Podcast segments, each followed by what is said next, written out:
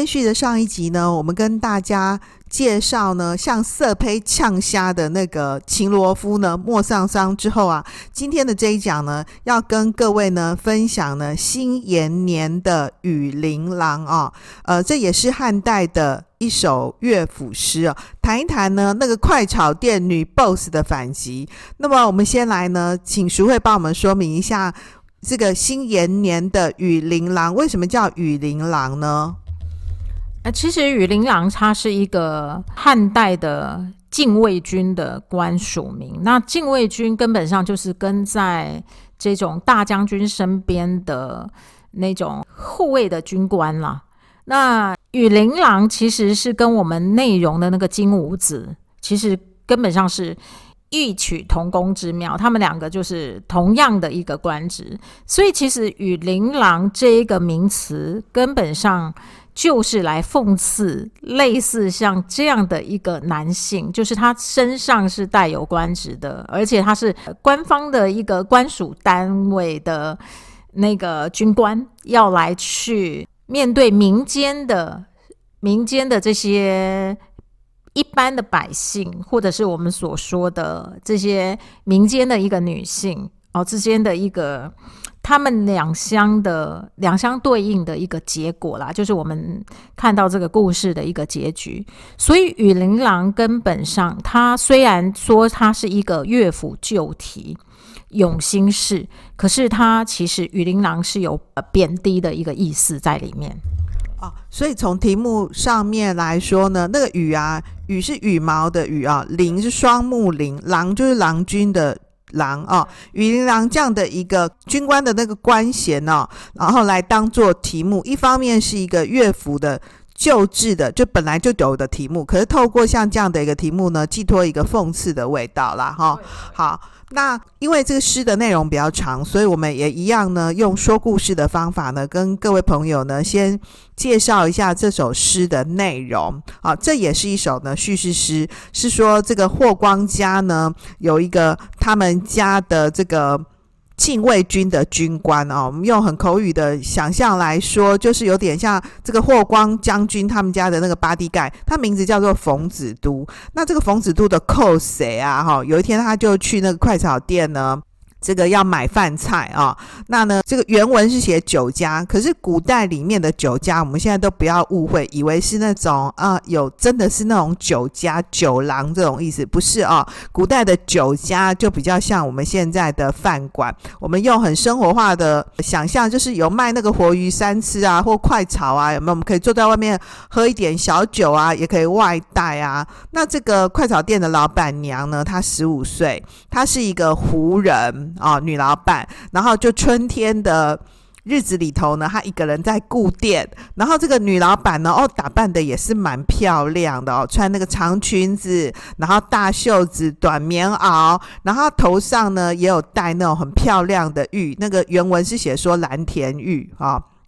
是那个当时那个西域最厉害啊，最了不起、最上等的美玉啊。然后他也有戴耳环，他是戴大青珠。他因为是那个胡人嘛，哈，用我们现在的话来说，就是外国人呐，哈，所以他戴的这些东西都外国货啊，啊是很高档的。你如果是用汉人的眼光来买的话，啊其实就很贵。而且这边也有解释说他。的头发是怎样？他的头发是梳那种两环两颗圆圆的，有没有哈的那种头发？然后那个头发上面呢，也有那个发饰，也是很贵的。然后这个金吾子就是故事里面这个冯子都呢，就要去买韭菜嘛。那冯子都呢，就叮叮叮啊，就骑着马就来啦。然后他的马车是很有装潢的，因为他是霍光家里面的人嘛，哦，所以他的马车是。这个装扮得很漂亮，这个佩安呢是那种银色的啊、哦，非常闪耀，而且是有那种翠羽毛啊、鸟的羽毛很漂亮啊、哦，有当那个车盖啊、哦，就在那边徘徊，那就要买酒嘛。那因为对于这个女老板来说，像这样档次的客人就是 VIP 啊，所以当她要来买酒的时候，她就准备了那个比较漂亮的酒壶，是玉壶，然后呢。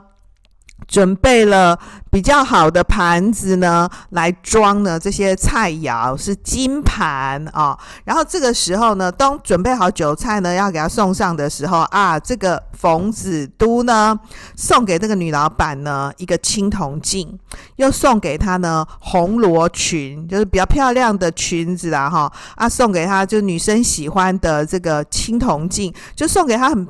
一般女生最喜欢的礼物，那要干嘛呢？当然就是，哎呀，我们做个朋友嘛。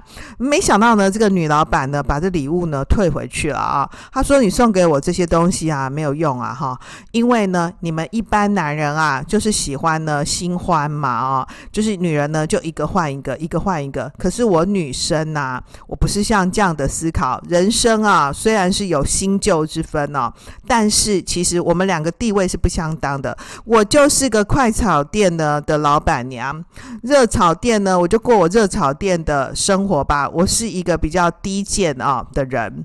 这个古代的这个贱、啊，大家也不要想着好像就骂脏话，不是，就是地位比较低啊。那呢，你看这个贱这个字呢，是贝哥哥，对不对？哈，这不是哥啦哦，其实是比较小的贝。贝是什么？就钱嘛。所以我钱比较少，我地位比较低。我就是作为一个。热炒店的女老板呢？但是你是这个官家的军官呐、啊，我们两个地位不相干呐、啊，所以你就过你的生活，我就过我的生活吧。谢谢你的好意啊，把礼物退给你啦，我就过我这个小百姓的生活。你对我这么好，哎呦，真是谢谢，慢走喽。好了，那那个淑惠，你看看这首诗，你的想法呢？对，其实。呃，在这个作品里面，真的是可以看到这个这个少女。其实，如果我们今天说她是胡姬的话，根本上她就是来到这个汉地，就是来到中原地区，成为一个新住民。那她作为一个新住民，我们今天看到这首诗，其实根本就是一个性骚扰的事件。那这一个性骚扰事件里面，我们可以看到这个女性，她是直接用自己的言语，还有她自己的行为举止去拒绝他的。她跟我们之前那个莫桑桑很不一样。莫桑桑她是拱出她的老公来白显的，她说：“哎、我的老公是跟你平起平坐，你少来跟我搭讪。”可是这个辛延年的这一首《雨琳琅》，他就真的是用自己的。我觉得她是很有高度自觉的一个少女，诶，我觉得她还是少女，因为她只有十五岁嘛，所以她其实她是一个少女的一个姿态来去拒绝他的，而且更重要的是，你你今天不要想用这些好像看似女孩很喜欢的东西，你要来，呃，你今天觉得你送我这些东西就可以，就像说红罗裙啊。红罗居啦，青铜镜啊，你就觉得这是少女很喜欢的，你就觉得你可以打动我。其实我要告诉你，很抱歉，我也有拥有 Hermes 的 东西，这样子。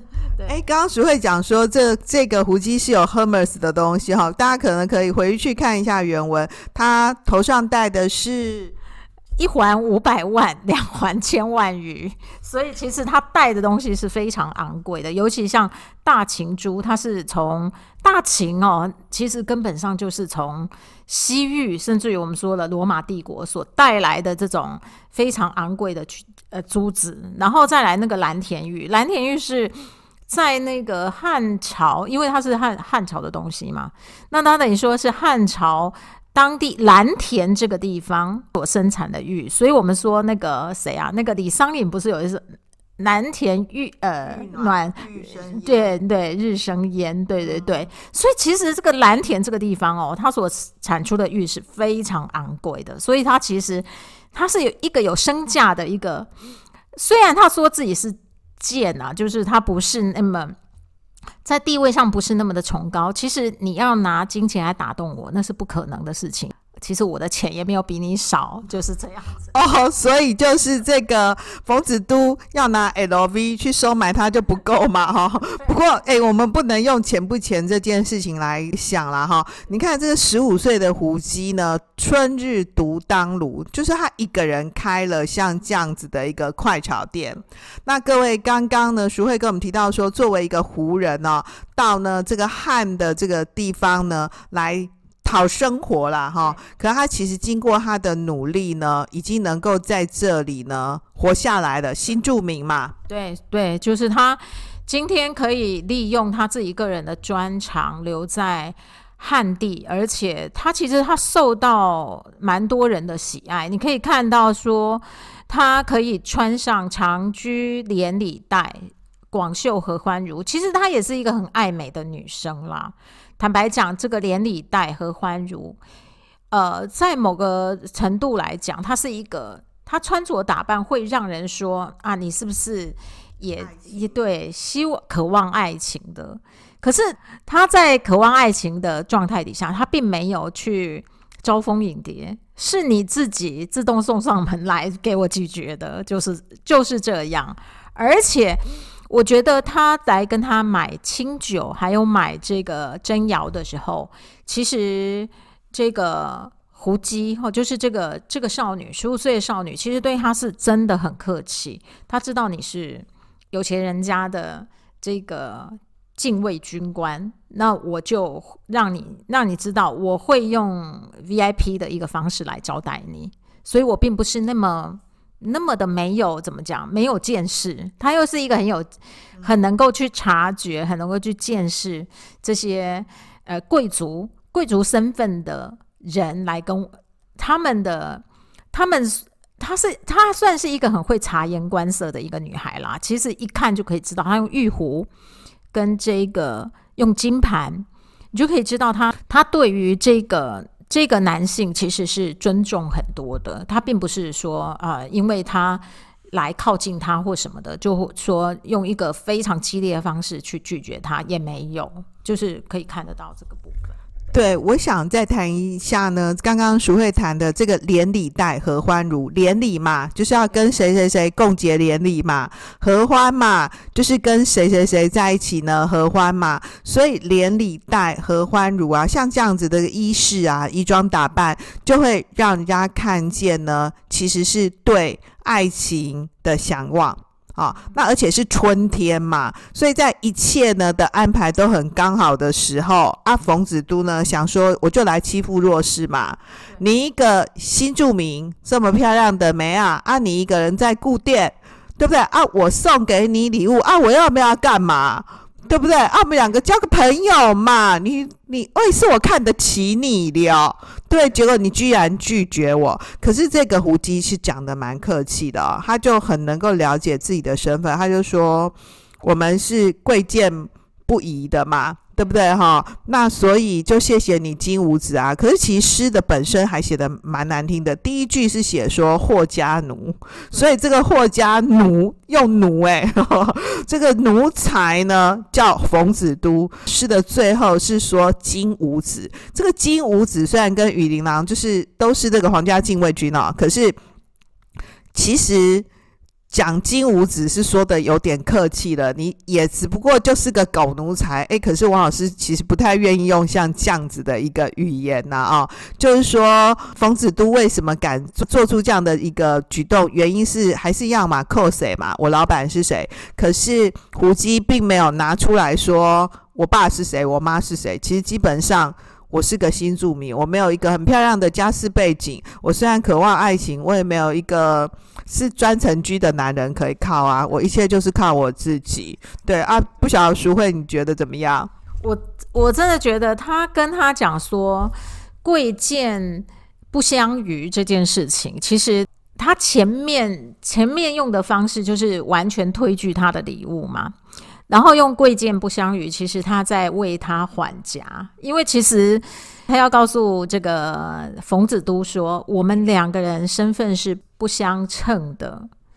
那既然在这个不相称的底下，你今天来跟我交朋友，其实反而失了你的面子。我今天用贵贱不相于来拒绝你，因为我我们两个身份就是不不配的嘛，就不搭配的。然后其实他要告诉他，你是落花，你有意；我是流水，我是无情的。我们两个人本来就没有什么。我们两个人有一个一道完全无法逾越的一个界限，啊，你自己也明明知道，你干嘛这么强求呢？其实我觉得他的拒绝还算是一个比较。温暖的一种拒绝，没错，没错，就是鱼跟小鸟是没办法在一起的，不管我们相不相爱，对不对哈？你就去当你的鸟，对不对哈？我就来当我的鱼哈，是不是哈？的确是像这样，我觉得真的是这样哦。而且我还想特别谈的是呢，他这边不是特别谈的贵贱嘛？我们就会发现说，像这样子的一个狐女啊，新著名啊，然后开这个热炒店的啊，感觉是这个地位比较。贱的，可是他的情操呢，却是比较高贵的。而这个金吾子啊，这个冯子都呢，你都是靠谁嘛哈？然后你就是一副很自以为，对不对哈？这个银安呐、翠盖啊，就是开很棒的车子，对不对？车队出来买韭菜，对不对啊？那反而你的这个看起来是贵的。的这个地位呢的尊荣，可能也不是你自己争来的。好，所以这边从这里去谈这个性别平等呢啊，我会觉得这个故事里面的这个胡姬啊，比起这个罗夫来说呢，我我还真的还蛮喜欢这个了不起的新著名哎。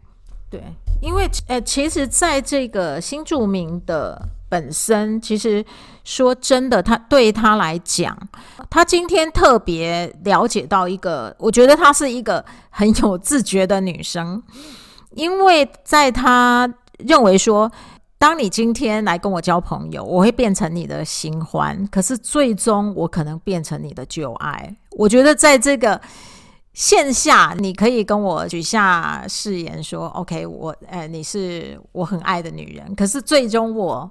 我会变成你的旧爱，那接下来你是不是又有另外一个胡姬呢？我们今天所讲的就是，哎，是不是还有一个胡姬？哦，你是在讨论说，就是新欢永远是一个变动的，对哈，因为新欢一旦喜欢上了之后，立刻就变旧了，还有没有旧爱我就不知道了。新欢是一定会变旧的啦。所以这里头呢，实在是蛮有点意思的。所以通过呢这两首诗的对比啊，各位就可以发现说，这个胡姬呢，绵里藏针，对不对？哈，以柔克刚的说法呢，不仅呢保有了这个。冯子都呢，相当的一个面子，我就能够了解我跟地位跟你不搭配嘛，哦，然后二方面其实也就拒绝像这样子的一个性骚扰，哈，哎啊，那我还有一个问题，徐慧，为什么我们每次读诗都会一直特别提到说，讨论说那个女生很漂亮，这件事情很必要吗？你觉得？呃，如果按按照所谓的。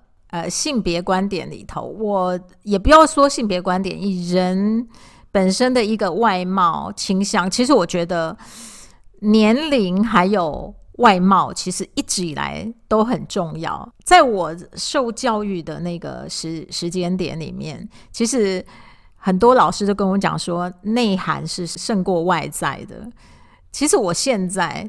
通常都不会跟别人讲这样，我觉得外在是非常重要的，因为你有拥有一个外在，甚至于，哦，我不知道其他人怎么想啦，可是我一直都觉得外在的一个容貌容颜，确实它是非常具有优势的，不管是在职场上面，或者是我们所说的在跟人际之间的一个往来，我觉得。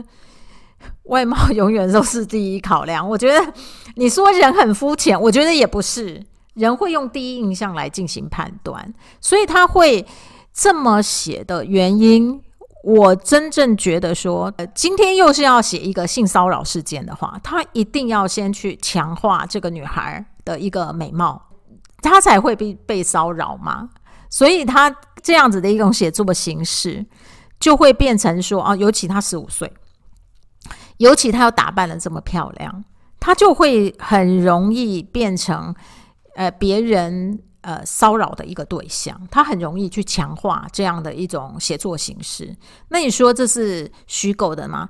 哎哎，我以前哦，以前我会相信可能是虚构的，可是我觉得我现在已经活了一把年纪之后，我觉得这些都是真的，可能曾经发生过的事情。否则的话，人家不会把它写下来，因为我们像说。现在有很多网络上面的一些资料会告诉我们说，一环五百万，两环千万余，那是夸式写作法。其实我觉得，我现在活到这个年纪，又重新来看这两句，诶，我觉得可能是他头饰真的很昂贵。只是我们今天在解释的过程当中，会觉得说啊，那个是夸式写作法，其实不并不一定诶，可能他这他所带的装饰品，真的就是。Hammer's 级的那种，这是真的。对对，我真的觉得我们太用现在的人的眼光去看了。首先，先来回应一下刚刚关于那个外表这件事情，外表重不重要呢？外表还蛮重要的。王老师跟你有一样的想法，很重要，很重要，很重要之一啦，哈。对，哎，正妹其实是可以吃到很多正妹的福利呀、我真的觉得。然后帅的男生也是，对不对哈？你长得很漂亮，就可以说你当花瓶，啊，我们连当花瓶都当不了，哈哈哈很想当花瓶都没机会。所以外表重不重要？外表蛮重要的。外表有一种是天生丽质的，对不对？有一种是靠后天的打扮。那这边我们看不到这个胡姬。本来的这个天生的怎么样看不出来嘛？哈，诗里面是写说她后天的打扮是很不错的嘛。那刚刚淑慧特别跟我们分享说五百万太贵了，对不对？夸饰法以前会这样认为，后来现在想一想，哎，搞不好是真的是实写啊，是因为我们这种穷人呐、死老百姓，我们是太不知道。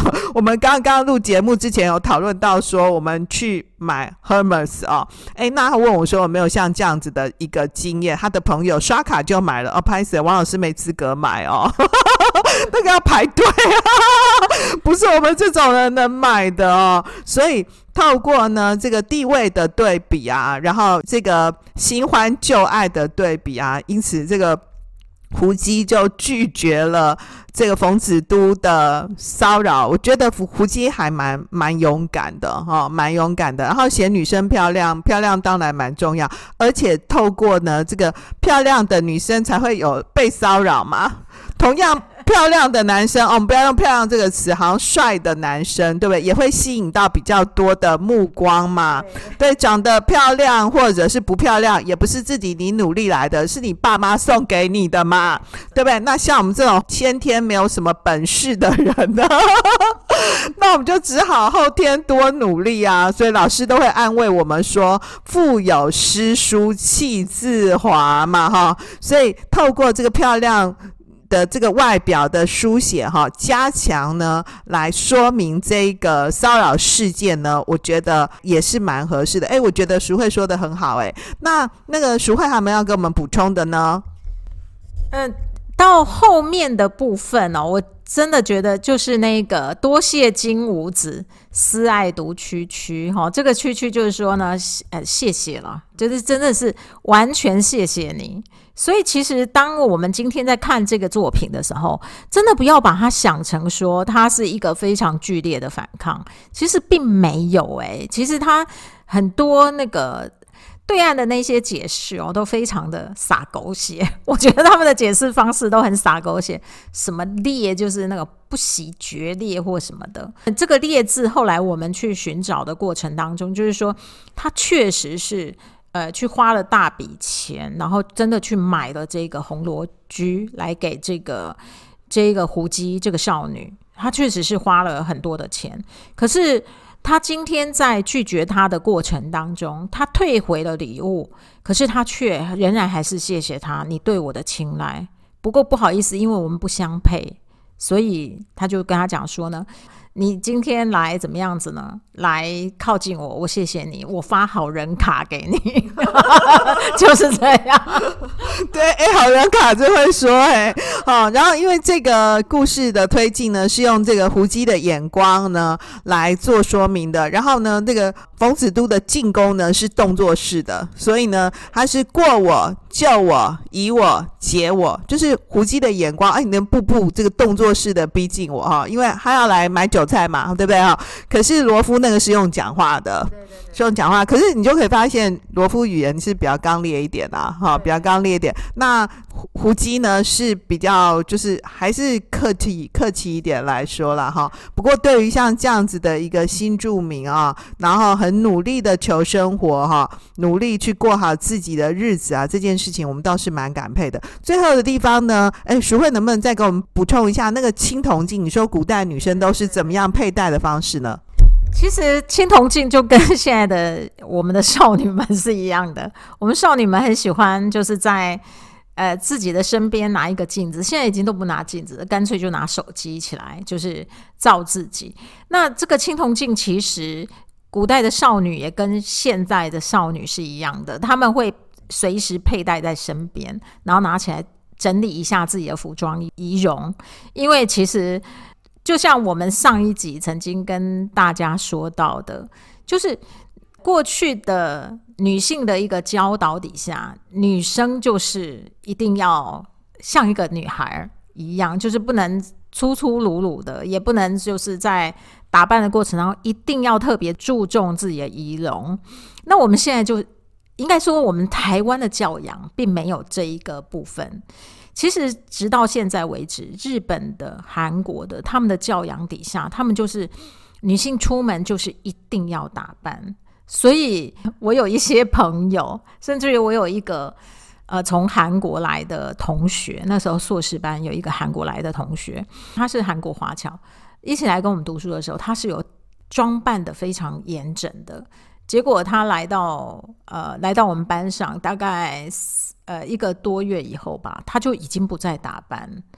那我们那时候就觉得很奇怪，你为什么不打扮？他说台湾比 让他感觉比较舒适，比较自由，他不用再去严整的打扮。可是这就是非常古典的一种女性教养，她就是一定要一定要打扮。所以其实青铜镜它所代表的意义就是一定要。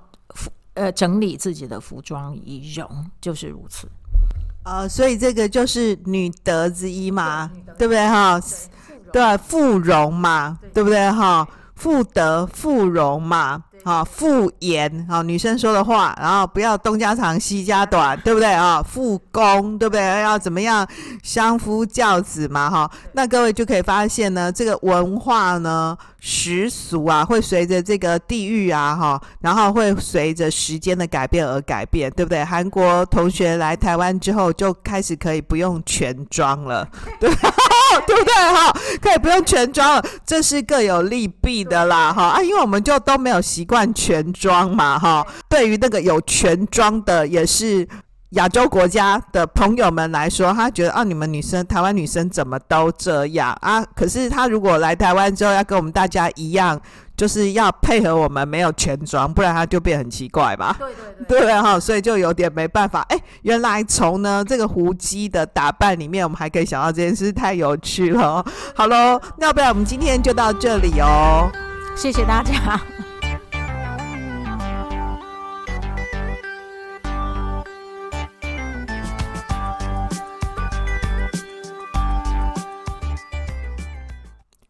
今天的重点整理，今天呢，淑慧跟我们分享的快炒店女 boss 的反击，新延年的雨琳琅，各位有没有觉得很有意思呢？